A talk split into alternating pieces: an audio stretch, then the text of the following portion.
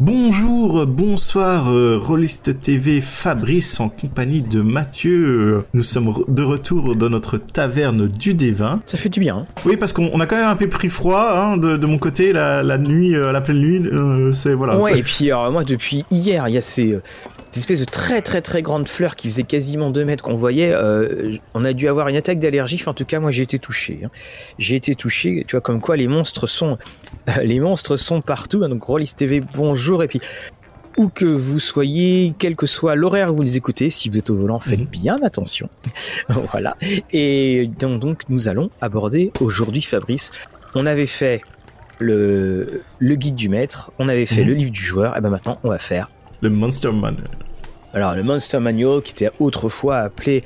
Alors il y a plusieurs noms. Donc le manuel, euh, le manuel des monstres. Et puis il y avait... il a été également euh, quelque peu changé quand on était en deuxième édition. Mais ça on va, on va, on va en parler après.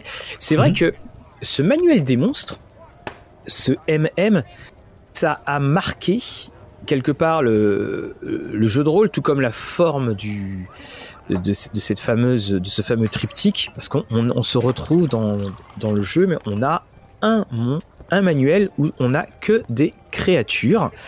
Et, ben on voit Pathfinder à, à imiter, on, voit régulièrement ça qui peut, euh, qui peut arriver. Ce qui en dit long d'ailleurs sur la nature du jeu quand même. Hein. Oui, bah ça c'est clair, D&D, hein, euh, le Monster Manuel, c'est le classique.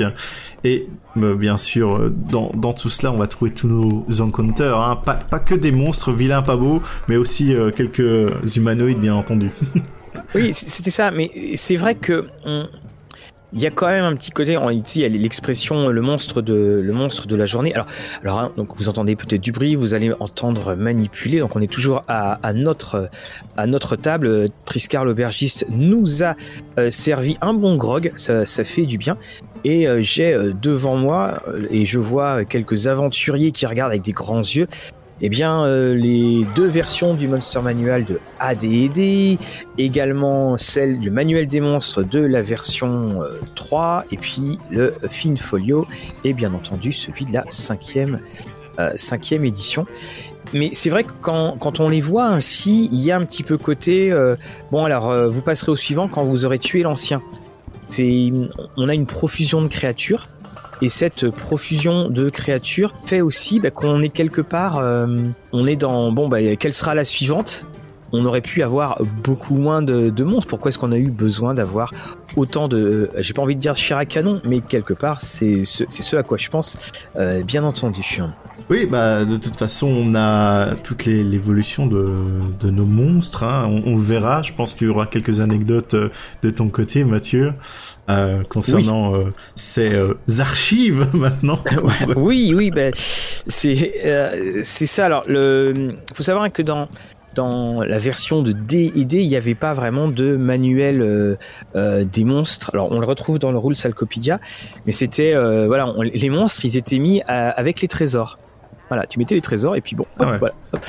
Et, et puis effectivement, donc dans la dans la V1 va arriver un, un premier monstre. Alors, on, en parle tout de suite. Hein. On va faire un live euh, pour la, fin du mois. On fera un live donjon, euh, discussion et dragon, un live vidéo. Donc peut-être qu'on montrera aussi les choses dont, dont, dont, on parle. Et donc on, on, est en 77 et puis donc euh, voilà, ils, expliquent qu'ils ont mis tout à l'intérieur et que donc vous avez tous les monstres et puis ils disent bien que ça serait intéressant que quand tu es maître de donjon, mhm. euh, ce serait même euh, sage d'interdire la consultation de ce manuel euh, par vos joueurs en cours de partie et au milieu d'une rencontre. Ah, ça, effectivement. Bah, après, aussi, ça vient du fait qu'on était souvent, je pense, à l'époque, dans un peu certaines tables euh, très certainement dans la confrontation un peu euh, le, les joueurs et le maître du jeu. Euh, et, et, donc voilà comment arriver à battre le monstre et s'il sort un monstre manuel et commence à, à, à, regarder ah bah voilà la faiblesse de ce personnage là enfin de ce monstre là c'est ça. Voilà ça ça ruine un peu quand même oui c'est ça. Et puis bon c'était on, on, était voilà à une autre époque parce que comme on dit toujours c'est qu'il y a un moment quand tu connais trop finalement t'as plus peur des monstres t'as peur des caractéristiques et c'est ça qui. Euh, ah, il y a cette grande gueule. Vous inquiétez pas, les gars, elle fait que 1 des 10 de dégâts, euh, on est tel niveau et nous fera rien. c'est, ça fait partie effectivement de, euh, de, de tout cela. Et donc dans ce euh, Monster Monster Manual, on se retrouve quand même. Alors le, le premier, c'est le monstre, c'était le serviteur aérien. Et puis le, le dernier, c'était le zombie. Bah, évidemment, quand t'es quand t'es sur Z, voilà, t'es pas tu seras pas souvent le plus euh, tu seras pas tu seras pas souvent euh, les premiers. Et puis après on retrouve donc tous les monstres très euh, euh, très classiques. Et puis on a euh, le spectre le sphinx qui est devant moi l'araignée. Alors avec ces dessins qui qui étaient donc des euh, des dessins donc de de l'époque hein, on va dire euh, on, va dire ça comme ça. Et également on a une sorte de euh, alors ça avait été un petit peu osé je suis là, je viens de tomber sur la sylphe. Mon Oh. dieu, il y a une créature seins nus qui est représentée. Ah là là, ah là là. Donc on les, on les avait tous. Ils étaient, ils étaient là. Alors il y avait quelque chose qu'on qu'on n'avait pas, notamment à l'époque. Euh, on n'avait pas, alors ce qu'on a appelé FP dans l'édition 3. Euh, Rappelle-moi d'ailleurs le, le terme en français, Fabrice, là il. Facteur de puissance. Voilà, qui a été traduit pour la cinquième par euh, Challenge euh, dangereux. Voilà, alors c'est oui le fameux challenge writing et donc par dangerosité. Alors on ne parlera pas de de ce qui se passe en version 4 parce qu'en en version 4 il y a euh, voilà on pour la- on, on l'a pas. On sait juste qu'il y y a eu deux, enfin il y a eu trois pardon. Euh, Monster Manual parce que ça aussi c'est quand même une des, petites choses c'est que quand on, là on, va avancer donc il y a eu une première édition de ce il y a eu un deuxième tirage avec les fameuses couvertures qu'on connaît et puis la le dos du livre qui euh, orange. Et et puis on va avoir c'est pour ça quand je parlais du côté un peu usine à abattre et ben il va y avoir un Monster Manual 2 et puis qui, qui est quand même assez assez épais. Sauf que euh, à la fin de, de ce deuxième Monster Manual on a une série de tables alors c'est plus le zombie qui est euh, c'est plus le zombie hein, qui est en dernier c'est le Zorbo est-ce que tu sais ce qu'est un Zorbo? J'ai l'impression que ça me dit quelque chose, mais comme ça, non. Alors, le euh, Zorbo, euh, il était rare. Et j'ai essayé de retrouver sa classe d'armure, mais là, je. Ouais, classe d'armure 10. Et c'était une sorte de créature carnivore sur le dessin. Ça me fait penser à une espèce de koala carnivore. euh, qui aime la flèche d'humain et de demi-humain. Voilà. Et Ah oui. surtout, là aussi, tu, tu prends la description. On, on te dit pas où il vit, on te dit rien du tout. On te donne quand même que des, euh, que des caractéristiques de, en rapport avec le combat. Mhm. Et ah non, pardon, j'ai tourné la page. Non, c'est le Zygom, Z-Y-G-O-M. Alors ça, pour te le déloger de la dernière lettre, faut se lever tard, à moins d'être un Zix. Euh, donc le Zygom, c'était des espèces de, champignons. Voilà, classe d'armure 8. Et donc à la fin, sur les, les 20 dernières pages, on, on dira, on se retrouvait avec des tables de rencontres aléa- aléatoires avec des niveaux. Donc voilà, niveau 10, tu pouvais retrouver euh, les tables niveau 10, hein, donc tu pouvais te retrouver avec euh, des golems, des beholders et tout ça. Et tu avais tes tables qui étaient euh, séparées également, on peut les, entendre, par euh, type de- d'environnement dans lequel tu avançais. Et puis il y avait un index. Et on nous proposait, donc ça allait cette fois de Abishai à Zygom. Et on retrouvait aussi bien sûr des puddings. Le, monstre, le pudding, qui euh, aura fait rêver euh, tant d'aventuriers.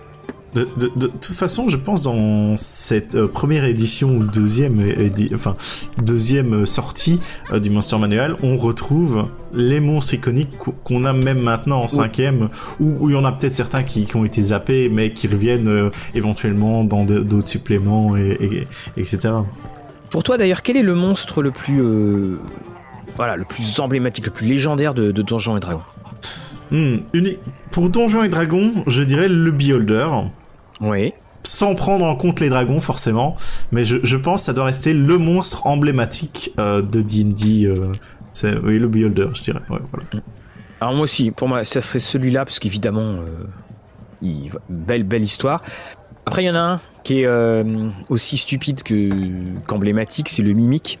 Mhm. Euh, qui, qui prend. alors, et- et je trouve que les mimiques, si tu veux, c'était euh, typiquement dans cette ambiance où on faisait que des donjons.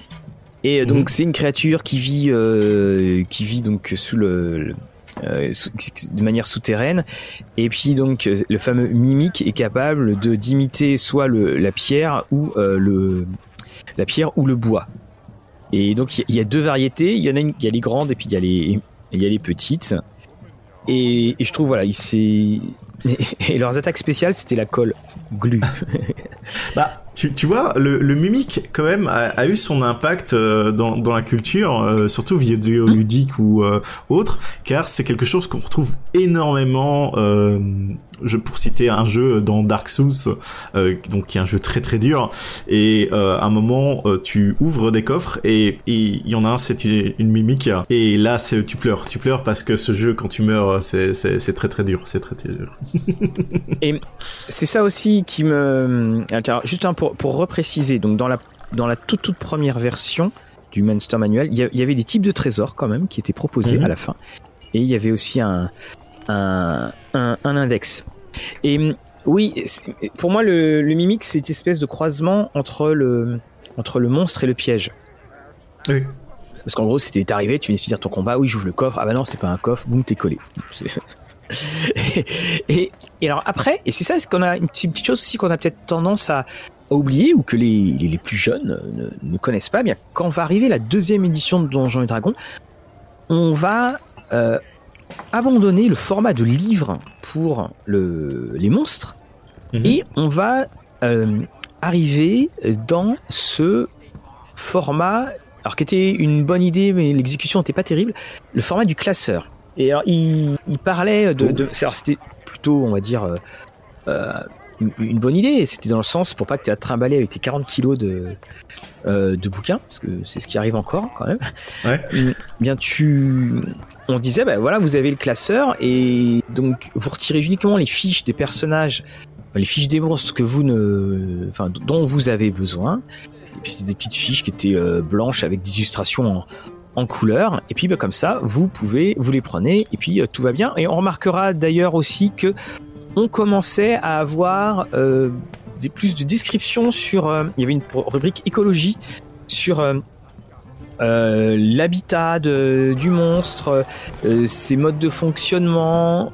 voilà, on n'avait plus quand même que la créature qui était bonne à abattre. Alors le souci, moi je me rappelle, je l'avais classeur que, que j'ai revendu. Bah, le, classeur, il survivait pas très bien. Mhm. Et puis en plus, ça, faisait après, ça faisait quand même un super gros bazar. Parce que bah, les feuilles, tu les mets, tu les remettais, faut pas que tu, que tu les remettes au bon endroit, tu pouvais perdre tes feuilles. Et puis après, il y avait aussi, alors c'était vraiment pour les maniaques, c'est qu'au fur et à mesure, donc il y a eu d'autres extensions qui, sont sorties, donc tu mettais les feuilles dans ton classeur, mais le problème c'est que les feuilles étaient euh, recto verso. Et comme elles étaient recto verso, bah, euh, il y avait des moments, tu avais ton nouveau monstre, où par ordre alphabétique, il se retrouvait entre, euh, bah, entre un recto et un verso. Et donc là, il ah ouais. ça, pouvait, ça, pouvait, faire râler au niveau des amateurs. Et c'est vrai que ce sont, comme tu avais à la fin quand même beaucoup de fiches, ben, euh, tu te retrouvais à te. Ben, tu pouvais très bien ne plus savoir où était une fiche parce que l'ordre alphabétique marchait plus. Oui, donc tu avais un index au début qui pouvait fonctionner, mais au fur et à mesure que tu les collectionnais, euh, voilà, c'était c'était un peu parti euh, en voilà. Donc, c'était une, c'était une, voilà, c'était une bonne idée, mais moi je m'en, enfin voilà, tu, tu, en fait, tu pouvais abîmer, tu pouvais abîmer le machin. Je, moi, je m'en rappelle, j'ai vu des fiches qui avaient été, euh, voilà, en partie, il y avait des trucs qui s'étaient renversés. Donc, euh, ah oui, ouais, c'est. Et moi, j'avais, j'avais des copains, eux, ils s'embêtaient pas, ils, ils avaient le classeur, mais ils se travaillaient avec tout le classeur. Voilà. Oui, bah, je pense que ça aurait été moi ça, tu vois. Parce voilà. que je suis toujours, ah, on sait jamais, euh, surtout que je fais beaucoup de, de, de sessions où euh, je laisse euh, mes joueurs vagabonder euh, par-ci par-là, donc il faut que je prépare ou que je sois prêt à sortir n'importe quel environnement avec n'importe quel monstre qui soit dans cet environnement, donc. Et, et, et, donc ils ont euh, bon après après ils ont un petit peu écouté c'est ils ont il y a bien eu un bouquin qui est sorti c'était le alors le c'était Monstrous Compendium pour les, les, classeurs et je crois que c'était Monstrous Manual. Donc c'est pour ça que si mmh. vous cherchez dans Monster Manual euh, à des, des deux vous trouverez pas c'est Monstrous.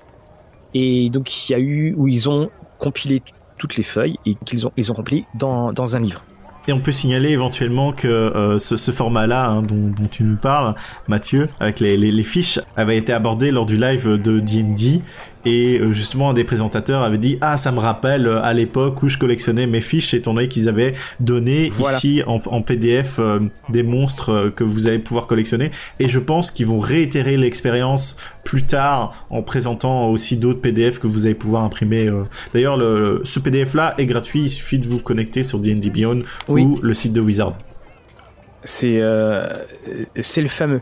Et donc après, on a eu le, le, manuel des monstres. Là, je l'ai dans la main. De la troisième. Alors c'est pas la 3.5, hein, c'est la euh, c'est de la troisième. Pour ma part, j'ai pas la j'ai pas la 3.5, mais bon, c'est euh. et, et là on on arrive avec bah, vraiment le format tel qu'on tel qu'on le connaît. Euh, on se retrouve avec des, donc des créatures, donc la taille des créatures. On a tout un petit laïus auparavant et en anglais, en français, pardon, excuse-moi, c'est la bolette. A-B-O-L-E-T-H en, un seul mot qui ouvre le bal. Euh, et on se retrouvera avec les fameuses donc, bah, classes d'armure. Mhm. On a abandonné le taco, euh, ah. les classes d'armure, les actes spéciales. Et donc, euh, on a un facteur de puissance, le fameux qui, commence à apparaître. Et tout de suite, on se retrouve quand même avec euh, voilà, des monstres qui seront euh, des monstres assez. Avec, des, alors des dessinateurs qui sont différents.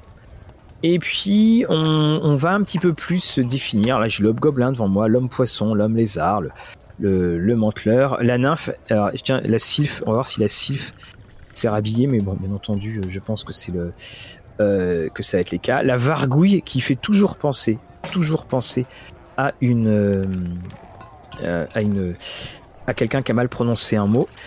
Et notre championne des championnes, comme tout le temps, la Tarasque. Et alors la Tarasque qui est bon la créature hein, à la dangerosité ou au facteur de puissance maximum donc là, voilà, on avait le Sylvanien, mais je pense que la nymphe a dû être euh, traduite ainsi. Donc mhm. on a le premier format, et puis en 3.5, on va avoir un paquet de, euh, de Monster Manual qui vont sortir. On va avoir 5 bouquins euh, Monster Manual, 5 bouquins. C'est quand même énorme hein, de se dire 5 bouquins. Et surtout, c'était pas les, petits bouquins en général, t'en avais pour ton argent.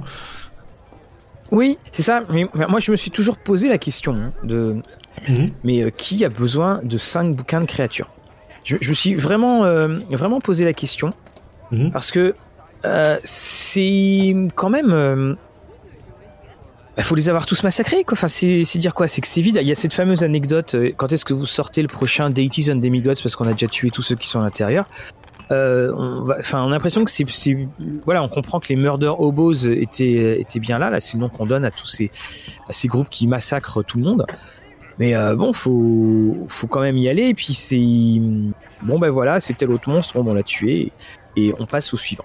Je, pense c'est peut-être en, rapport avec ce que tu disais au, début euh, du podcast, c'est-à-dire que les monstres on les connaît, on connaît leurs statistiques et euh, il y a que les caractéristiques qui font peur maintenant. Bah c'est ça, c'est pouvoir éventuellement avoir des nouveaux monstres un peu différents, avoir euh, qui, qui ont quelque chose de spécial et, donc de développer ton bestiaire pour les joueurs qui jouent, qui jouent, qui jouent, qui jouent chaque semaine et qui sont là, qui massacrent tout, qui, qui ont tout vu, qui, ont tout fait. mais voilà, de, de, de rajouter tout cela et aussi d'un point de vue économique voilà, tant que ça se vend, pourquoi ah pas on, va, pas arrêter, ça c'est très clair. Puis, un, puis alors un autre petit point avant qu'on passe à la cinquième, bah, il y a eu le fameux Find Folio. Alors petit point de traduction, hein. F-I-U-N-D se prononce bien Find, hein. c'est pas Fiend. Mhm. Et hum, alors il avait cette, euh, cette, spécificité pour euh, AD&D. Alors il est sorti en 81 euh, c'est que le, notre, euh, notre brave folio était tout simplement une compilation de, créatures, mais qui avait été proposée par les Britanniques. Oh. Donc on, le voit dans la première introduction, c'est la première euh, contribution britannique d'importance à Donjons et Dragons. Donc, ils, ils, disent, c'en est d'ailleurs même la preuve de la popularité, et on se retrouve avec donc toutes sortes de, de monstres et de, créatures, alors qui pour le coup sont totalement euh, différentes. Hein. On, va retrouver euh, pas mal. tiens, je te dis juste la lettre K. On a le Kamadan, le Kelpi, le Kenku, le Kargra, le Kilmulis, le Kyotoa. Donc tu vois, ce sont quand même des créatures qui euh, ne sont pas forcément qui parle pas forcément. Et en elle, alors on avait la, la noble Lamia, avec d'ailleurs, mon Dieu, une, caché ce sein que je ne saurais voir, les enfants de la lave et les rois lézards. Et puis on se retrouve avec quelque chose bah, qui est assez, euh, qui fait sourire. On se retrouve avec la, la, la, créature. Et la créature, c'est un Githyanki, celle qui est sur la couverture du Fan Folio. Et cette créature, eh bien, tout simplement est tirée du roman Dying of the Light, alors, qui a été traduit en français, mais le titre m'échappe. Euh, je crois que c'était aux, éditions euh, Actu SF de George Martin. Oh. George Martin qui était rôliste tout ça, et il se trouve que l'auteur Charles Strauss a pris ce, euh, a, rencontré, euh, enfin a lu le bouquin, a dit ah mais ça serait super que si je pouvais mettre ce monstre dans ma campagne. Il le fait, et puis après il propose, il va proposer ce monstre-là, et ce monstre va passer euh, directement. Il va y avoir le feu vert, il va même faire la couverture. Et euh, Martine, d'ailleurs, si ma mémoire est bonne, s'en était rendu compte, c'est quand, euh, dans lors d'une convention, il y a quelqu'un qui est venu, non pas pour lui faire dédicacer euh, un roman, mais pour lui faire dédicacer un, un film folio. Donc euh, voilà comment on peut finir très rapidement en tant que euh, en, en- en tant que monstre dans les, les grandes grandes couvertures. Effectivement, effectivement. D'a- D'ailleurs, le- les, les Githyanki, euh, depuis lors, je pense, ont quand même pris une grosse importance dans dans D&D. Peut-être Oui. dû à l'influence de, de Monsieur Martin. hein. Oui, c'est ça. C'est des. euh, euh, je crois qu'elles ont été rattachées à un univers. Si mais à moins que je, à moins que je dise une euh, une bêtise, mais je, je sais plus où. Parce qu'en fait, ce sont des, des créatures qui sont en. Euh, c'est des créatures qui vont sur différents plans, je crois. Mhm, C'est- J'ai oui. pas tout relu, donc c'est pour ça que je crois que ça a été rattaché à un moment ou à un autre. Euh, En, en tout cas, de, de mon côté, euh, j'avais pu euh, un peu explorer euh, un bou- bouquin Monster Manuel en 3.5, et ce que j'avais particulièrement apprécié, c'est qu'ils avaient développé bah, toute l'éc- l'écologie qui se trouve au niveau des monstres, mais aussi surtout qu'il y avait des tableaux où tu pouvais lancer des dés pour avoir la connaissance et des informations sur le monstre par rapport au, succès que tu, obtenais. Ça, j'avais trouvé quand même sympathique et qu'on a peut-être réussi un peu perdu en, cinquième. Ça, c'est quelque chose, je, je pense, ce sera intéressant de, voir revenir.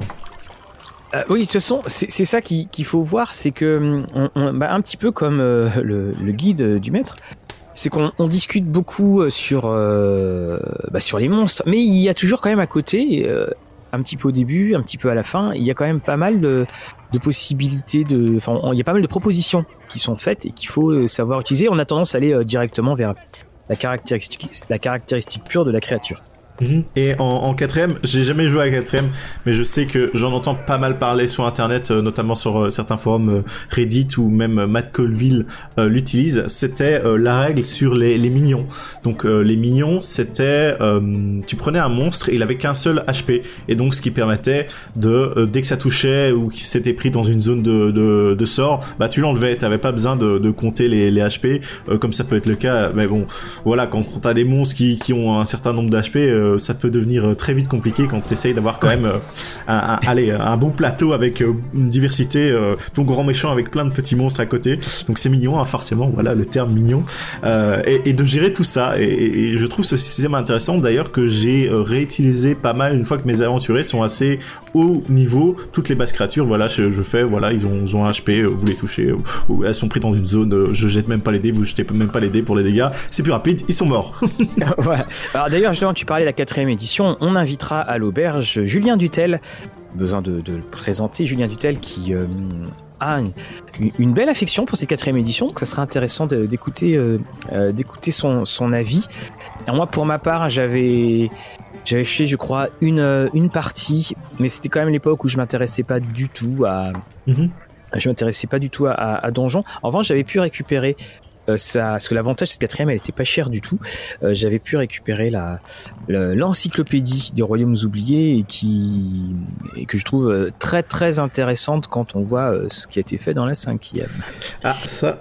Bon, je te propose que maintenant on attaque quand même un peu notre Voilà. cœur de sujet, notre Monster Manuel en cinquième édition. Allons-y, les amis. Alors la la, la- la première chose, bah, c'est qu'on on le voit bien, c'est où vivent les monstres. Voilà, on n'est Mhm. plus que dans la stati- on n'est plus dans la sta- statistique pure. Alors euh, donc euh, j'aime beaucoup le qu'est-ce qu'un monstre Ça se signifie comme une créature avec laquelle on peut interagir et que l'on peut potentiellement combattre et tuer. J'aime beaucoup le potentiellement. Mhm. Euh, voilà. Et, et si on veut parler de en, en termes un peu plus littéraires, monstre, Mhm. ça vient du latin monstrare, qui veut dire montrer. Et ça, et également, il y a un lien avec euh, moneo, c'est euh, l'avertissement. Après, il y a d'autres formes qui sont euh, qui sont arrivées. Tu as eu euh, la, la, la forme, c'est le cas de c'est le cas de le dire, hein, mostré, donc et qui veut parler aussi d'un présage divin. Et également, c'est devenu après évidemment la, la forme qui la forme anormale. Donc il y a beaucoup de choses, hein, voilà, qui, qui viennent, voilà, qui- qui viennent dessus. Et bon, alors ça, ils l'ont pas mis dans la cinquième. hein. Donc alors, où est-ce qu'ils vivent les monstres? Ils vivent dans les donjons, l'ombre terre, les contrées sauvages, les villes et les cités sous l'eau, et puis dans les différents plans d'existence. Je trouve que c'est quand même sympathique qu'il les replace un peu, même si c'est vite résumé, mais de pouvoir au moins euh, te dire, voilà, euh, tu, tu, tu, tu vas être dans un donjon, tu vas retrouver plus ce genre de type de, de monstres, ou en tout cas te, te résumer déjà à, à, à regarder certains types de monstres qui vont correspondre à l'environnement. Bon, c'est des grands classiques, mais euh, pour les jeunes joueurs, euh, pourquoi pas hein Alors j'a- j'adore hein, moi euh, que font les monstres à part être tués, j'ai envie de dire. Alors beaucoup de monstres vivent dans des donjons, d'autres dans les déserts, blabla, et quel que soit le type d'environnement dans lequel il vit, vous pouvez le placer où bon vous semble. Après tout, les histoires incongrues sont mémorables et il est parfois amusant de surprendre les joueurs en cachant des grixes sous les sables. Mais tu- remarqueras que c'est euh, ça répond pas du tout à la question de que font les monstres. Oui. C'est- Ils le disent pas. ils- En gros, que font les monstres? Bah, Ils sont posés par le maître de jeu. Voilà ce que ça veut dire. Donc on voit vite la limite. hein. On, voit vite la limite. Puis après, évidemment, on a mis différents types de monstres. Alors, les monstres, les créatures monstrueuses, les célestes, les bêtes, les aberrations, les fielons, Mhm. et les humanoïdes, les plantes, les vases. Oui, les vases, hein, qui sont des, cré- des, des- des créatures gélatineuses. Puis après, il y a quelques sous-types. Alors ça aussi, hein, c'est très nouveau. Enfin, c'est quand je non, c'est pas très nouveau. Mais c'est vrai que quand tu passes de la deuxième à la cinquième, soudainement, tu peux être, tu peux être surpris par ce qu'ils vont, Mhm. ce qu'ils vont raconter. De, de mon côté, je, je trouve ça quand même assez intéressant comme euh, classement euh, de, de, de monstres, hein, étant donné que euh, même il y a certaines mécaniques, et c'est pour ça qu'il y a ces types-là, parce qu'il y a beaucoup de sorts qui fonctionnent avec ces mécaniques-là, ou même notre ami le ranger, quand il doit choisir un ennemi de prédilection, bah ça va être parmi ces types-là, en général, et, et je trouve ça pas mal pour les, les classer, surtout, euh, je sais pas si tu utilises trop... euh, euh, enfin, je, ne pense pas que tu utilises euh, cela, mais les donc les, les index un peu en ligne que pour trouver des monstres, bah tu peux euh, sélectionner par type, par niveau de difficulté, etc., etc.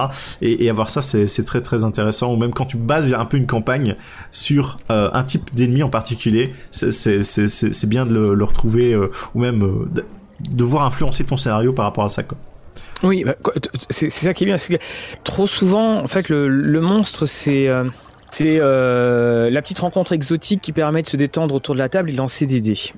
Mhm. Et, et c'est vrai que il faut reconnaître, c'est que maintenant, on, on essaye de les prendre plus en compte. Euh, vu les, les quantités génocidaires de monstres qui ont été tués depuis, euh, depuis que le jeu existe. Et on a donc notre fameuse dangerosité. Alors, le fameux dangerosité, le CR en anglais, le challenge rating, Mhm. c'est euh, pour euh, pouvoir en gros jauger euh, si ton monstre va faire qu'on va tous se coucher beaucoup plus tôt ce soir. Et euh, c'est donc il- il- ça va de 0 à 30. Alors 30 hein, encore une fois là c'est la tarasque. Alors c'est ça qui est pas forcément évident à, à comprendre euh, au début. C'est l'indice de dangerosité indique la menace qu'il représente pour un groupe de 4 aventuriers. Donc il faut que tu aies 4 aventuriers convenablement, j'aime bien, convenablement reposés et équipés, donc c'est-à-dire euh, reposés depuis 20 minutes, et euh, donc qui, qui pourront le voir sans subir de pertes. Et donc par exemple, un groupe composé de 4 aventuriers de niveau 3 devrait donc considérer un affrontement contre un monstre qui a une dangerosité de niveau 3. C'est-à-dire qu'il faut pas y aller sur une base individuelle, il faut y aller sur une base de 4 personnes. Oui, c'est ça.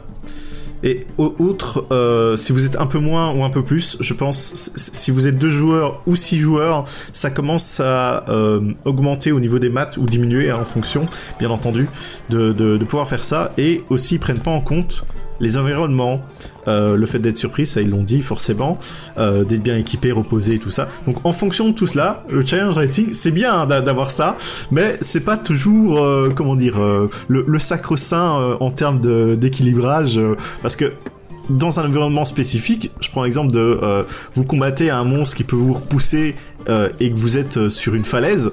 Voilà. voilà, oui, ça peut être, ça peut être gênant aussi. Et et après, il y a autre chose hein, qui est arrivé. On, je ne sais pas si c'est dans la quatrième, hein, je ne sais pas du tout.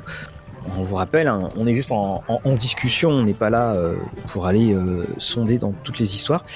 Euh, la, le côté légendaire et les créatures légendaires qui ont donc des actions légendaires.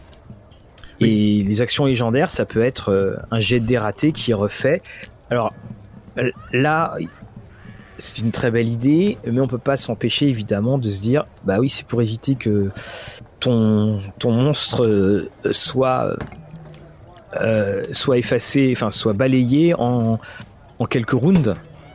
Parce que ça, c'est une des clés, c'est un, petit conseil, je suppose que tu l'appliques aussi, euh, Fabrice, mhm. c'est que quand tu joues à donjon, il faut jamais, jamais que ton gros méchant soit tout seul contre ton groupe que si tu as euh, 4 joueurs en face de toi et tu as ton gros méchant, ton gros méchant, il va toujours taper qu'un nombre de fois limité, tandis que ton groupe va taper beaucoup plus de fois et donc ça peut aller très très très vite.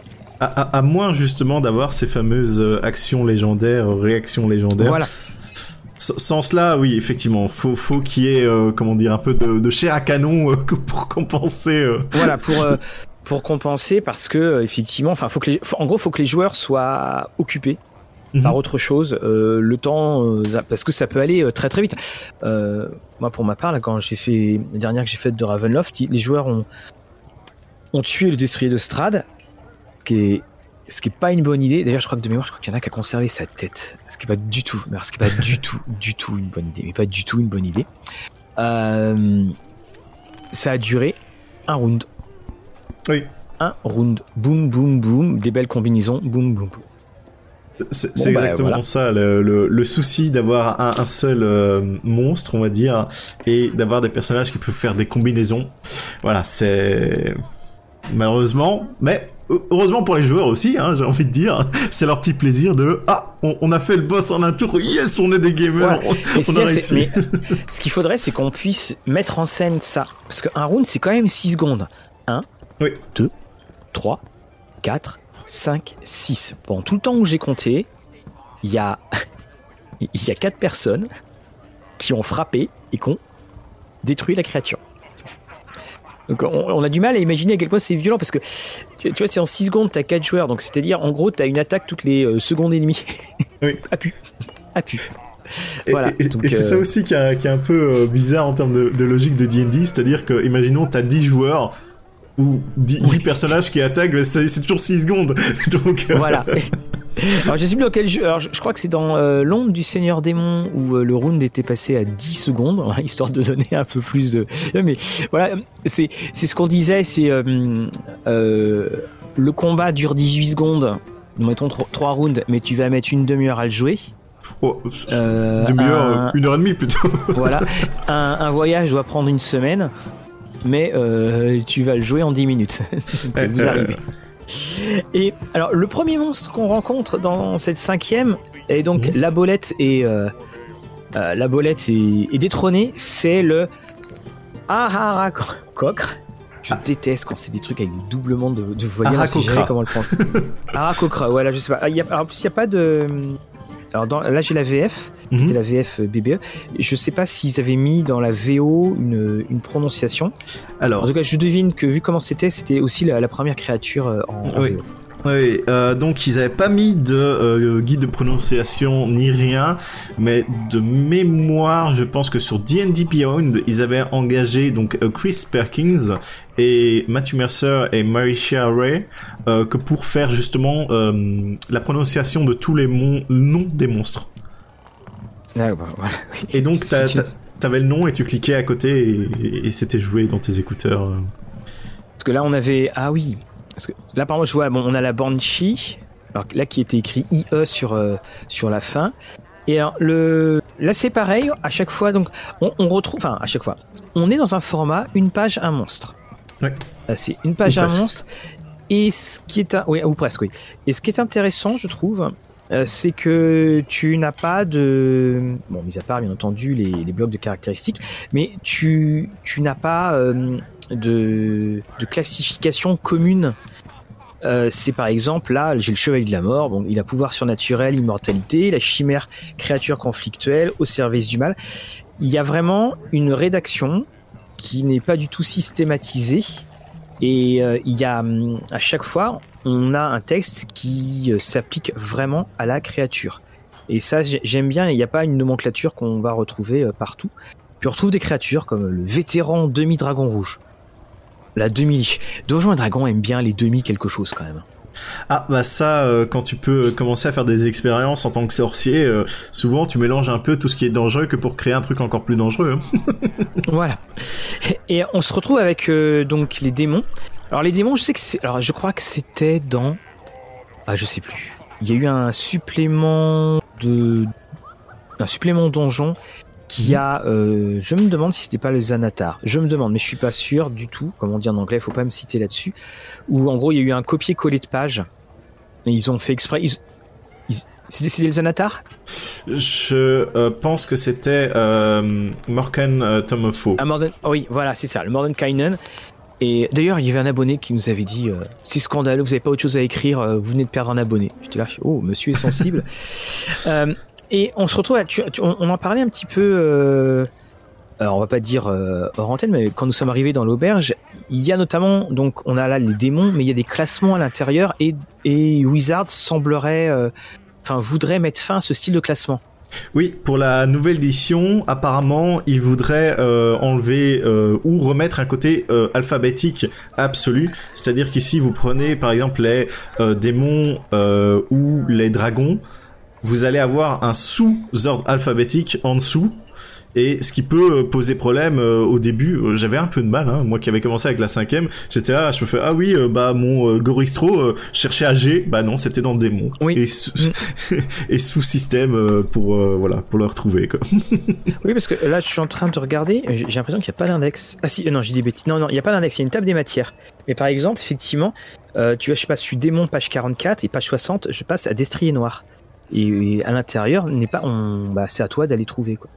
Je pense tout à la fin tu, tu as un résumé des monstres, mais voilà, euh, c'est pas euh, c'est pas le premier truc Ah, que y tu penses. pardon, euh, je n'ai rien dit. Il y, a, il y a un index des profils. Ça, ça montre à quel point je le connais. Et oui, il y a un index des profils quand même. Ça montre à quel point je, je le regarde. hein. et on se retrouve aussi donc avec notre brave euh, destrier noir, donc le pauvre, paix à, paix à son âme. D'ailleurs, il va falloir que je redemande aux joueurs. On est bien d'accord, vous avez gardé la tête. Les dracoliches. Alors, on a aussi des, euh, des monstres qui sont euh, pas forcément en phase de combat. Euh, on a évidemment tous tous les dragons, on va avoir les, les, les dinosaures, la dryade qui fait pas forcément envie. Et donc on a bien entendu leurs alignements, mais leurs alignements, on l'avait déjà dit, hein, l'alignement mais voilà, va aussi disparaître. enfin, ils sont passés à typiquement. Donc Voilà. voilà, ils ont quand même gardé l'alignement, mais ils rajoutent le typiquement juste derrière. Et alors, on a aussi les, les créatures artificielles. Et moi, je t'avoue que les créatures artificielles, Mhm. j'ai un peu de mal. J'ai un peu de mal avec ce côté euh, euh, Steam, Davency, ce que vous voulez, punk. Euh, moi, ça me. J'ai plus l'impression d'être dans le donjon et dragon euh, tel que je pouvais me l'imaginer, avec ces créatures. euh, ces euh, ou le clockpunk comme on veut. Là, de toute façon, il y a tellement de noms maintenant. je, je, sais pas. J'ai jamais, j'ai jamais accroché à avoir des, des créatures artificielles dans euh, Donjons et Dragons. Parce que je me mets toujours à la place du, du maître, de celui qui l'a créé, qui doit être quelqu'un d'infiniment puissant et fort, parce que même nous dans notre monde, euh, quand tu vois le niveau d'évolution des créatures artificielles, c'est quand même très très faible par rapport à ce que semble proposer du euh, Donjon et Dragon. Oui, tout à fait. Après, la, catégorie des, des constructs, ça reprend quand même un peu plus de choses que les, mécaniques, on va dire ça. C'est-à-dire que t'as quand même les golems dedans, par exemple, qui sont considérés comme des, des constructs. Mais je vois ce que tu veux dire par rapport à, à tout le côté un peu Da Vinci monstre, euh, euh, donc avec plein de petites euh, rouages qui cliquent et claquent à Voilà. droite et à gauche. Voilà, ouais, effectivement. Et on retrouve nos amis Gichunki. Et puis après, on a les Gitzerai. Et euh, ça va quand même, il est en classe d'armure 17.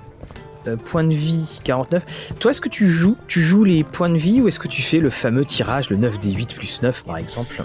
Ah, au tout début, je tirais les points de vie que pour euh, avoir, comment dire, une versatilité dans, dans mes ennemis. C'est-à-dire que voilà, t'avais un kobold, euh, il était un peu plus fatigué, t'en as un autre, il était super en forme. Et puis euh, j'en ai eu marre, j'ai utilisé le, le, le médium. Alors c'est ça qui est intéressant parce que tu parlais de polyvalence des, des adversaires, mais c'est moi je, je remarque aussi que j'utilise le point de vie qui est donné. Mais Mhm. j'utilise, je mets pas moins, je mets pas plus, je mets vraiment la moyenne. Oui. C'est que, de toute façon c'est quand on est en cours de, quand on est en cours de partie. Et puis après on va se retrouver avec les les guenaudes et on remarquera alors le e-bourse qui est un croisement de ours et de hibou. Alors là aussi, euh, moi j'aimerais bien connaître l'origine du e-bourse, très honnêtement. Ah, ça. Euh, je suis certain que c'est une origine qui se situe quand même quelque part entre euh, 1h30 et 4h du matin. Voilà, je- j'en suis Et à qui- peu près. Et qui doit invoquer un peu d'alcool aussi. oui, voilà, je, je pense. Je pense. Euh, donc les kobolds, donc les kenku.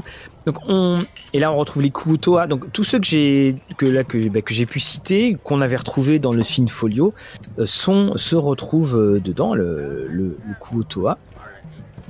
Et puis donc on a les lamis. Bon les lamis hein, très très euh, très dangereuses. Les fameuses liches, le tigre garou, les sangliers garous, les méphites. Bref, on, a vraiment de tout. Et c'est quand même effectivement des monstres euh, qui seront les monstres qu'on appelle Dungeon Verse, hein, que bien on peut retrouver un, un petit peu. euh, qu'on retrouvera dans, dans cette ambiance, en quelque sorte. Puis on a aussi le pseudo-dragon.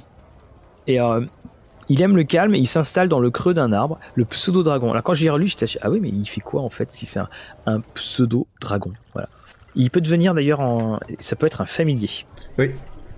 D'ailleurs, c'est quelque chose, les, les petits encadrés que vous avez euh, lors de votre euh, feuilletage du Monster Manuel, lisez-les bien, car ça peut invoquer euh, pas mal de choses, que ce soit des idées de éventuellement scénario, ou de changer un peu la dynamique du monstre. Par exemple, pour les dragons, il y avait un encadré qui disait, si vous voulez, vous pouvez faire en sorte qu'il soit spellcaster, donc il lance des spells, des sorts. voilà, Oui. en français c'est mieux. Et, et- et ça change, je pense, pas mal. La, comment dire l'interaction que tu vas avoir avec un dragon qui peut aussi lancer des sorts. Je, je pense que c'est c'est des choses intéressantes qui sont en option souvent et qu'on a tendance peut-être euh, à zapper, même s'ils sont voilà, on essaie de les mettre en évidence en encadré.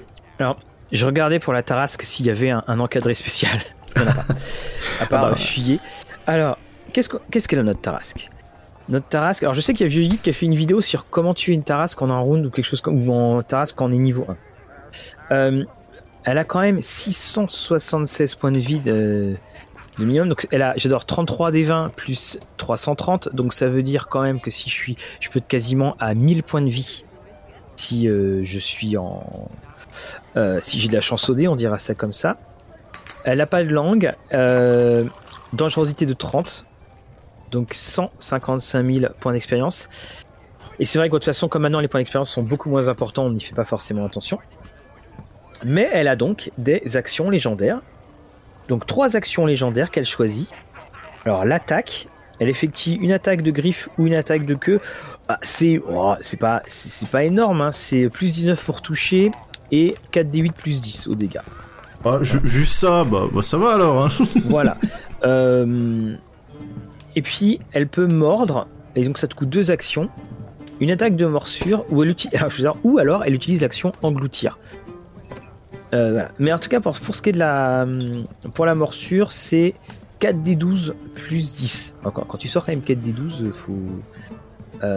faut, faut y aller. Et donc, alors son dessin est au dos de la, des caractéristiques. Donc c'est une destructrice de légende.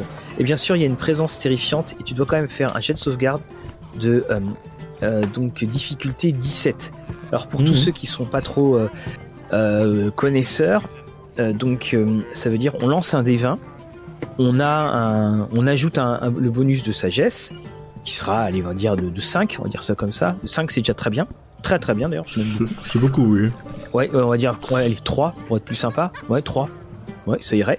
Et tu dois faire plus de 17. Donc, c'est-à-dire quand même, il faut que tu fasses plus de 14. Donc, ça te fait, euh, si je me trompe pas, 14, euh, ça nous fait. Euh, oui, c'est ça, 70%. Oui, je me trompe pas. 14 x 5, oui, 70% de chance de rater. Et là, sinon, bah, si c'est le cas, t'es terrorisé pendant une minute. Donc, euh, bonne chance. Mais c'est pas le plus effrayant chez Aterasque car euh, ce qu'elle a beaucoup, euh, c'est sa capacité à donc être immunisée à certains spells et même à les renvoyer quand ils sont à certains levels. Donc là, c'est, c'est quand même, tu lances ton spell en tant que, donc tu lances ton sort en tant que, que mage, level 1, il te revient à la figure. Oui, mais ça, c'est, c'est une, euh, par exemple, dans, dans Maze, il y avait évidemment des monstres qui étaient euh, très très différents. Euh, tu avais des, alors, tu avais une créature qui, lorsqu'elle émettait, elle émettait un vœu, et ça, tu devais faire un jet de sauvegarde, et tu pouvais plus, euh, tu pouvais plus lui, euh, tu pouvais plus, tu pouvais plus faire l'action. Alors par exemple, c'était tu n'attaqueras, tu n'attaqueras plus avec ton épée. Donc pour ah tout le reste du combat, tu pouvais plus attaquer avec l'épée si tu ratais. Donc tu es obligé de trouver autre chose. Tu vois, c'était pas d'une puissance, hein, ça pouvait pas être par exemple euh, tu arrêtes de respirer. C'était vraiment euh, quelque chose qui était très simple mais qui bloquait. Et il y avait notamment, alors il y avait une dague. Alors cette dague là, elle, touchait l'adversaire et tu donc tu te prenais juste un D4 ou quoi que ce soit. Mais la, la fois d'après où tu étais touché, où ton adversaire était touché, les dégâts étaient multipliés par deux. Donc euh, les joueurs prenaient, euh, faisaient des combinaisons avec l'attaque la plus puissante qui devait euh, suivre cette petite attaque à la dague. Mmh. Ou tu avais également un, autre monstre, bah lui il te renvoyait dans la figure. C'était soit les dégâts qui étaient pris étaient donnés à quelqu'un d'autre. Enfin c'était assez, voilà, c'était assez intéressant parce que finalement, ça rendait les combats totalement imprévisibles. Effectivement, ça, c'est, des mécaniques intéressantes. Et c'est ça que j'aime bien voir quand même certaines mécaniques euh, un peu uniques pour chaque monstre. Bah, bien sûr, on va pas mettre ça sur des kobolds non plus, mais voilà, une fois que t'as un peu un, monstre, voilà, qui, qui envoie du, hein, du pâté, j'ai envie de dire. euh, bah voilà, t'as as quand même envie qu'il ait des mécaniques un, peu spécifiques. Et je pense dans, dans Terros, ils avaient introduit euh, cela où euh, tu avais certains monstres qui avaient une deuxième forme, où à partir d'un certain montant de, de, PV, ils passaient un peu comme dans les jeux vidéo en, en phase 2. Hein, euh, voilà. Après, on a les tyranneuils. Est-ce qu'on. Dit-on, c'est toujours une question qui me faisait marrer. Dit-on un tyranneuil de tyranneuil ou un de tyranneux hein, hmm. Question. Et donc dans le tyranneuil, eh bien donc on a le tyramort et puis on a également le spectateur, le fameux euh, beholder, garde magique, folie naissante. Et on, remarquera que le, spectateur est pas très très effrayant. En revanche, le tyranneuil, voilà, c'est un peu différent. 180 points de vie. Et à côté, on va retrouver donc le vampire et chose assez intéressante. On propose des personnages joueurs vampires. Hmm. Alors, les statistiques euh, de jeu d'un. Alors, moi, j'y arrive pas, moi, le côté statistique. Pour moi, statistique, c'est une erreur de traduction, ce sont les caractéristiques. Parce qu'une statistique, c'est 5%, 10%. Euh, voilà. Euh, donc, à l'exception de ces valeurs de force, donc il y, a, un petit encadré sur ce qui, leur, ce qui peut leur arriver. Et puis, ben, on parle de Strad. Voilà, on a Strad von Zarovich qui arrive. Alors, on, rappelle, hein, c'était c'était dans le Monster Manual. Un Monster Manual qui est d'ailleurs considéré comme étant le deuxième livre. Et que le troisième livre est le, guide du maître. Et puis après, donc les fameux vampiriens. Et puis après, on attaque les, vases, alors les cubes gélatineux, le pudding noir. Alors je t'avoue que la première fois, euh, de gros souvenirs, on jouait à D&D, on était attaqué par un pudding. Mhm. Euh, tout le monde se regarde autour de la table, fait quoi? Et puis le maître de jeu, il fait oui, oui, je vous assure, un pudding. ça, doit quand même Mais c'est vrai que mes joueurs qui n'ont pas l'habitude de, jouer à D&D, qui découvrent peut-être un peu de, jeu de rôle quand, quand je fais des introductions, tout ça, c'est vrai que quand tu leur décris des monstres qui sont pas forcément dans euh, d'autres univers euh, connus, ils sont en mode qu'est-ce que c'est que ça? Et, tu, tu, vois leurs yeux un peu pétiller, ils découvrent quelque chose quoi. ouais, mais alors le pudding, faut, faut quand même bien le vendre parce que. Et, à la fin, on se retrouve donc avec euh, une annexe. Donc, alors, euh, donc là, on a le zombie tyrannoïde zombie ogre. Hein. zombie dans la VO et tout, dans la VF est toujours le dernier. Donc, alors, les créatures annexes, donc c'est les, les, non, pardon, les, créatures diverses. Donc, on va retrouver les aigles. Mhm. Euh, alors, j'aime beaucoup les arbres éveillés ou les arbustes éveillés, le babouin. J'ai envie de poser la question qui a déjà combattu un babouin? Un blaireau géant un chacal, une belette euh, géante, une chèvre. Qui a eu besoin des caractéristiques des chèvres à un moment? Si tu es un druide, tu en as besoin. voilà, on dira ça. Un crocodile géant, un élan géant, un éléphant, un épaulard, un faucon de sang, un grand singe, un lézard, une hyène, l'hippocampe. Qui a déjà eu besoin d'une hippocampe? Un hippocampe, une hippocampe, je sais plus. L'hippocampe géant, peut-être, je l'ai utilisé une fois dans, dans mes campagnes, la campagne aquatique, mais l'hippocampe tout seul, euh, non. Donc c'est voilà, c'est voilà tout seul, c'est bon, c'est quand même de, de, très petite taille. Elle a un point de vie, classe d'armure 11. Et là, je, je regarde sur mon euh, euh, sur mon parchemin magique pour ce qui est de l'hippocampe. Et c'est un nom qui est. C'est un hippocampe, hein. oui, voilà. Euh, j'ai l'impression que c'est euh, le cas. Et alors ça me, ça me fait sourire ces petits monstres euh, qu'on qualifiera du. du donc du monstre ordinaire, la créature ordinaire. On a pareil dans l'appel de Cthulhu avec des, créatures un peu improbables ou dans, ou, dans Vampire. Alors, où tu j'entends là, oui, mais il y a combien de sang à l'intérieur? Tu vois, tu as le loup, tu as la. Alors, une nuée de piranha. Donc là, je t'avoue que pour moi, euh, une nuée de piranha, la traduction est pas ultra heureuse parce que euh, j'aurais plutôt tendance à dire un banc de piranha parce qu'une nuée, on a plutôt l'impression que ça va voler. La panthère, la pieuvre, le vautour. Et finalement, quand tu, regardes, il y a quand même un. Ça fait pas mal de pages. Mhm. Et à la fin, ce qui m'a, je pense, pour moi, régulièrement servi, c'est qu'on passe au PNJ. Oui. Et là, c'est quand même quelque chose qui est très très avantageux. Parce que là, tu as l'assassin, l'archimage, le bandit, le druide, le chevalier, et tous ceux qui parlaient de euh, la difficulté d'adaptation, ben là, on, a la solution. Vous avez la solution parce que ben, vous avez euh, une petite fiche, vous avez l'éclaireur, vous avez l'espion, le fanatique, le malfrat. On a tout le tout le niveau et on a le vétéran, on a le noble et on a le roturier. Et ça, c'est quand même euh, vraiment nickel, je trouve. Oui, on a beaucoup de, petits profils. Bah, personnellement, j'aurais peut-être aimé qu'il y, en ait un peu plus. Ils en avaient rajouté dans euh, Volo notamment, concernant ces, personnages non joueurs. Mais même là, à un certain moment, il suffit que même si quelque chose rentre pas typiquement dans ce que vous avez en tête, reprenez le profil et changez juste le nom au final et, voilà, ça, suffit. Hein.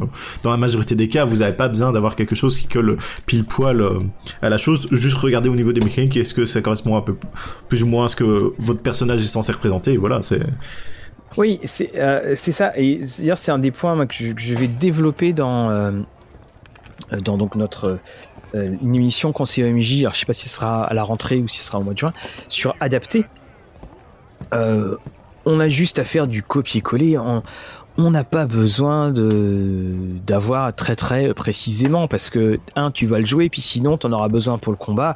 Bah, pour le combat tu prends telle caractéristique puis si tu veux le rendre un peu plus épais tu rajoutes des points de vie ou un truc comme ça. Mais mhm. c'est ça qui, euh, qui qui fait que on va se retrouver avec toute une euh, euh, toute une multitude pardon de, personnages types d'archétypes et qui te permettent de, très bien jouer et moi c'est vraiment là c'est la, portion que je regrette je regrette cette que cette portion euh, ne soit pas assez conséquente mhm. elle aurait mérité je trouve une, une, une dizaine d'archétypes de plus parce que ça aiderait encore plus à, à, à, la création. Parce que c'est ça, ce Monster Manual, c'est pour la création. Oui, c'est la boîte à outils, hein, par définition. Euh, j'ai envie de dire, tu, tu, tu pioches ce que, tu veux, ce que tu as besoin, euh, t'adaptes un petit peu et tu peux comment dire euh, combler n'importe quelle campagne avec rien que le monster manuel bien qu'ils ont sorti d'autres suppléments après je pense que rien qu'avec ça tu, peux faire n'importe quelle partie sans problème hein.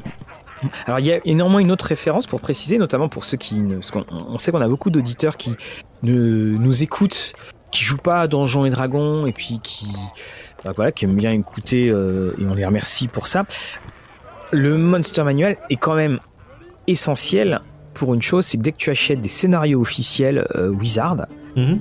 euh, ils ne mettent plus les caractéristiques. Ils disent vous trouverez les caractéristiques de cette créature telle page dans le Monster Manual. Et ils ont lié en quelque sorte les, les créatures, enfin ils ont lié en fait les scénarios au Monster Manual, ce qui fait que si tu achètes des scénarios dans le commerce, eh bien tu Mhm. vas être obligé d'avoir euh, ton Monster Manual si tu veux bien jouer. Oui, après, euh, bah, j'ai envie de dire, euh, c'est un peu leur politique, c'est t'achètes le triptyque et tu peux jouer, sinon sans cela, bah, t'auras du mal. Parce que même, par exemple, le- les objets magiques, c'est t'achètes pas le euh, donc euh, le, maître du jeu, le, bouquin du maître du jeu, bah, tu, peux pas les jouer, c'est un peu bête. Oui, c'est euh, c'est ça. Donc c'est hum, voilà, il y, a des informations disséminées dessus. Alors c'est aussi un manuel qu'on qu'on va picorer plus que plus que lire, mais euh, je le trouve intéressant en fait à la lecture parce qu'à chaque fois qu'on le relit, on, on découvre des choses. Oui, c'est ça, ou même des choses qu'on a peut-être éventuellement euh, passées, on a juste regardé le, le stat block, euh, donc le- les, les caractéristiques de, de, de la créature, un peu ce qu'elle fait, mais on n'a pas lu le petit paragraphe concernant euh, son habitat, euh, sa façon d'être, euh, que- que- quelle interaction elle a avec l'environnement, et, et des fois, rien que ça, rien que lire ce petit texte de... De, de, de flavor ou de, de voilà ce, ce texte d'introduction vous permet de partir sur un scénario et vous faites euh, voilà ça m'est arrivé des fois je savais pas quoi jouer hein. vraiment j'ai pris mon monster manuel je l'ai ouvert comme ça et je suis tombé sur le monstre et j'ai fait ok voilà et j'ai lu le petit texte et j'ai j'ai fait j'ai fait un scénario sur ça quoi Mais c'est ça, que ça que j'aime bien. Moi, de toute façon, c'est en fait dans dans dans dans Donjons et Dragons, c'est euh, c'est très souvent moi les à côté que j'aime beaucoup parce que c'est quand même un jeu qui est con- connu, qu'on a l'impression parfois de connaître. oui Et euh, comme on y a déjà joué, quand on achète une nouvelle édition, quoi que ce soit, on, on le lit un peu en travers. Et puis c'est finalement au détour euh, d'une page, au détour, euh, on fait une recherche, on veut voir tel truc, bah, ah tiens, mais ça je savais pas, je savais pas. Et il y a, je trouve, beaucoup plus de propositions de jeux que ce qu'on peut penser. Et je, je pense même d'ailleurs que ceux qui font leurs propres, leurs, leurs propres histoires et qui n'achètent pas du tout les scénarios officiels, euh, je, je pense qu'ils ont une, une autre approche de Donjons et Dragons et je dirais même une autre vision de Donjons et Dragons parce que euh, par définition, tu es un petit peu obligé de passer par euh, tous ces bouts de page si Mhm. tu veux créer.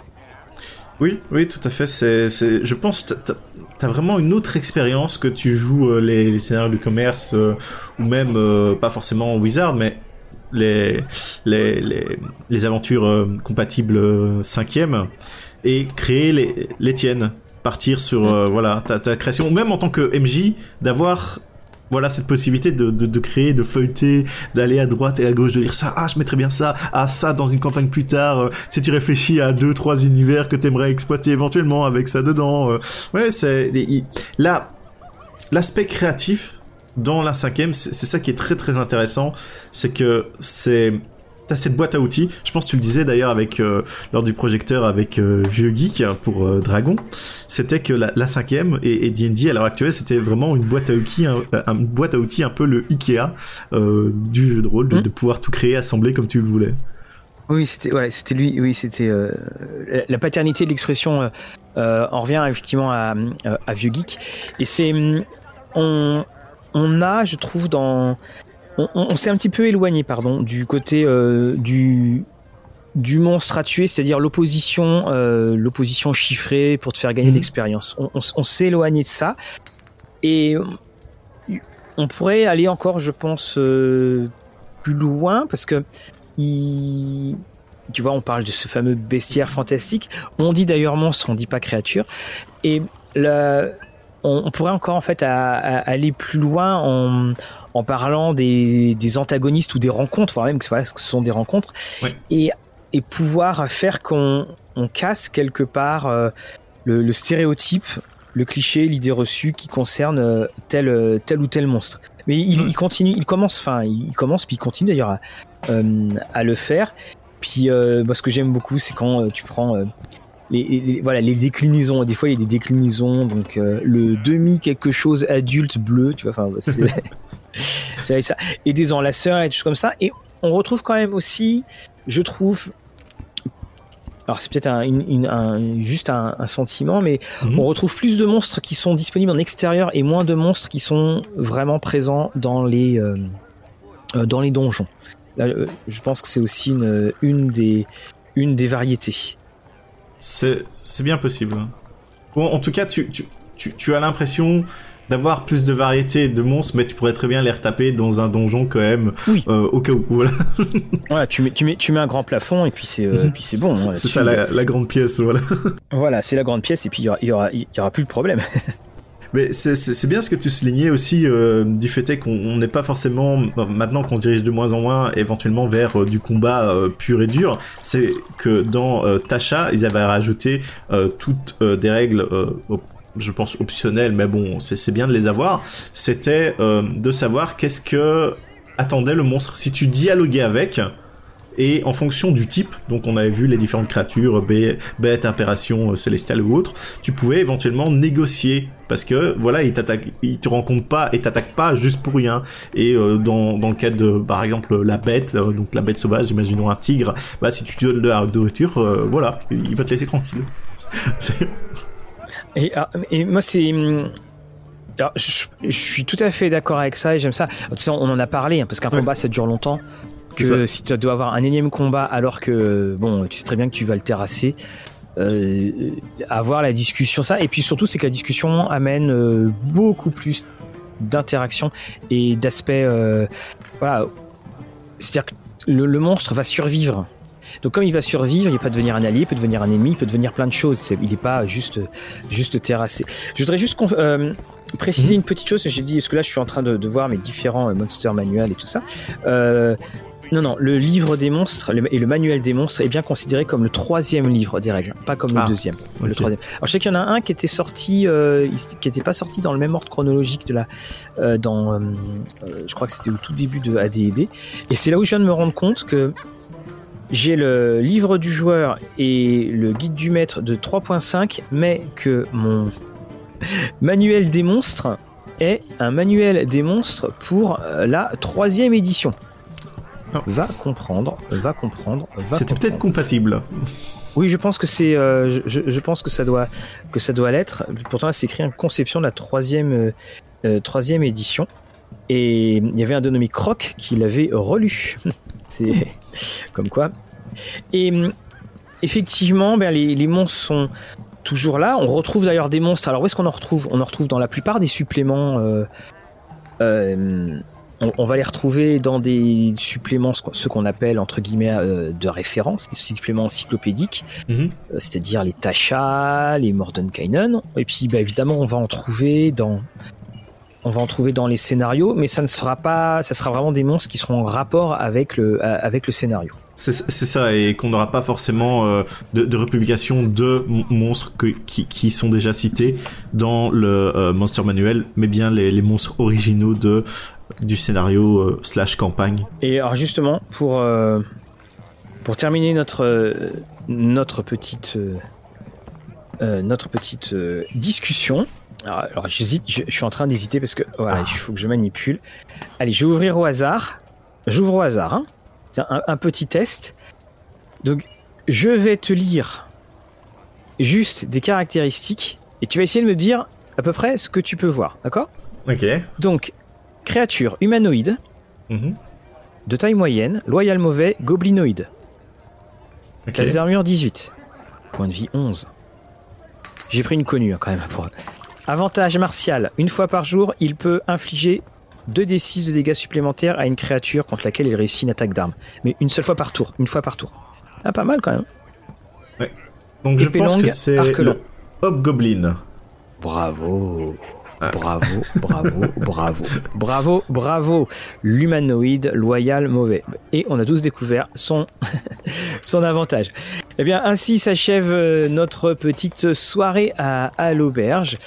C'est fou comme quoi ce que euh, on a reçu, enfin ce que Triscar nous a mis, je sais pas ce qu'il a mis dans, dans notre thé, mais euh, ça fait du bien. on est moins malade. on est moins malade, on a, on a plus chaud. Peut-être des, des, des petits euh, ingrédients magiques, va savoir. oui, va savoir. On, se croirait quand on est en train de boire une bière à côté des gars de Philibert qui mettent des trucs dans votre bière. Mais encore, ça c'est une, une très très longue histoire. Mais Fabrice, je te dis donc à, à la semaine prochaine. Alors pour l'instant, on n'a pas encore déterminé ce qui euh, le la, la, discussion euh, que l'on va avoir. Vraisemblablement, ça sera sur la magie, mais mhm. si ça ne l'est pas, ça sera sur la fois d'après. Et puis, nous pour, nous pourrons donc ainsi, euh, enfin, on, on, vous redit les choses, hein, c'est-à-dire que euh, nous allons avoir en fin de mois, euh, en fin de mois, un live en vidéo. Donc sur Discussion et Dragons, un live consacré à Donjons et Dragons, toutes vos questions, toutes vos remarques. Bref, voilà, ça sera l'occasion de discuter et puis vous pourrez. Alors, désolé, hein, ça sera dans les dans nos propres studios, on sera pas dans l'auberge. Hein, voilà, faut, ah. faudra le dire parce que l'auberge, en fait, elle est juste un peu là dans notre tête malgré le bruit. Je vous souhaite une excellente semaine. À la semaine prochaine, Fabrice. À la semaine prochaine, Mathieu.